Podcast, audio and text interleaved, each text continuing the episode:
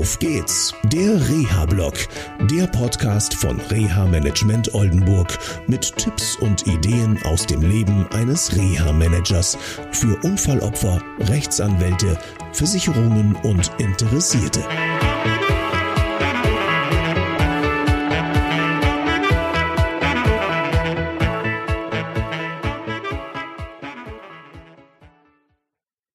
Hallo und herzlich willkommen zu einer neuen Sendung von Auf geht's, der Reha-Blog. Das sage ich jetzt immer an, weil ich auch teilweise mit den Sendungen durcheinander komme. Am Anfang vom Auf geht's, der Reha-Blog habe ich ja einfach nur Sendungen aufgenommen, einfach kleine Filme gemacht und ähm, ja, ähm, ihr seht im Hintergrund den Twebeker See, wenn ihr jetzt zuschaut. Ja, wenn ihr nur zuhört über iTunes und was es da alles gibt, dann könnt ihr ihn euch vorstellen. Das ist hier einer meiner Lieblingsspaziergehstrecken. Und ähm, ja, heute geht es um ein Thema, mh, hm, das schwierig ist. Ähm, weil manchmal mh, hm, kommt man als Reha-Dienstleister in Situationen, die sehr unangenehm sind. Hm, ganz konkret ist mir sowas, was ich jetzt gleich berichten werde, erst zweimal passiert. Und aktuell geht es um eine junge Frau, die schwer verletzt ist und ähm, ja, nach ihrer Meinung einen unverschuldeten Unfall erlitten hat. Und davon sind auch der Anwalt und auch der mh, hm, Haftpflichtversicherer zunächst einmal ausgegangen. So. Dann kam die Staatsanwaltsakte oder Polizeiakte, was auch immer, ähm, zum Haftpflichtversicherer und der guckte sich die Sache an und stellte auf einmal fest, huch, wir müssen ja gar nicht haften, wir sind ja gar nicht dabei, weil es stellte sich genau eine Umkehr raus. Das ehemalige Unfallopfer war gar nicht Unfallopfer, sondern sie war Verursacherin, zumindest einmal dieses Körperschadens, so hat man mir das erklärt. Ich hatte es nicht verstanden. Jetzt kommt mal wieder ein Fahrradfahrer und ich drehe mal eben kurz ein bisschen um. Guten Morgen.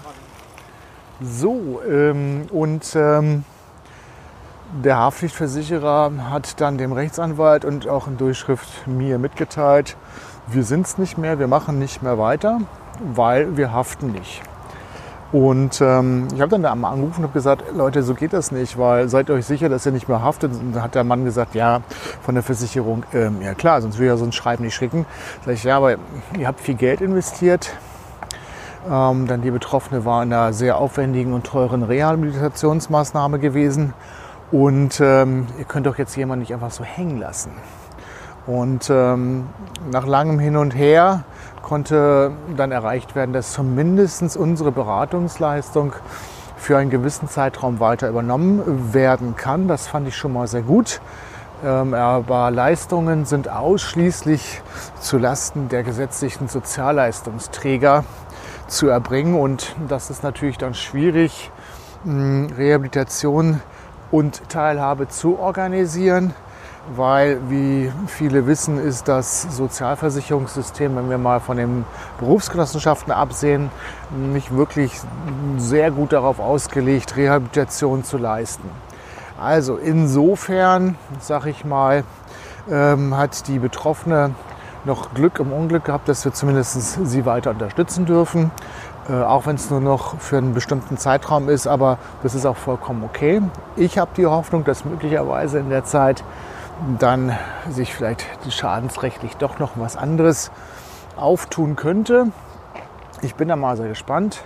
Also, selbst wenn ihr einen Unfall erlitten habt und wenn ihr Reha-Dienstleister an eurer Seite wisst, die euch unterstützen, ähm, arbeitet mit denen zusammen, denn wie dieser Fall zeigt, es kann auch manchmal sich ganz anders umdrehen.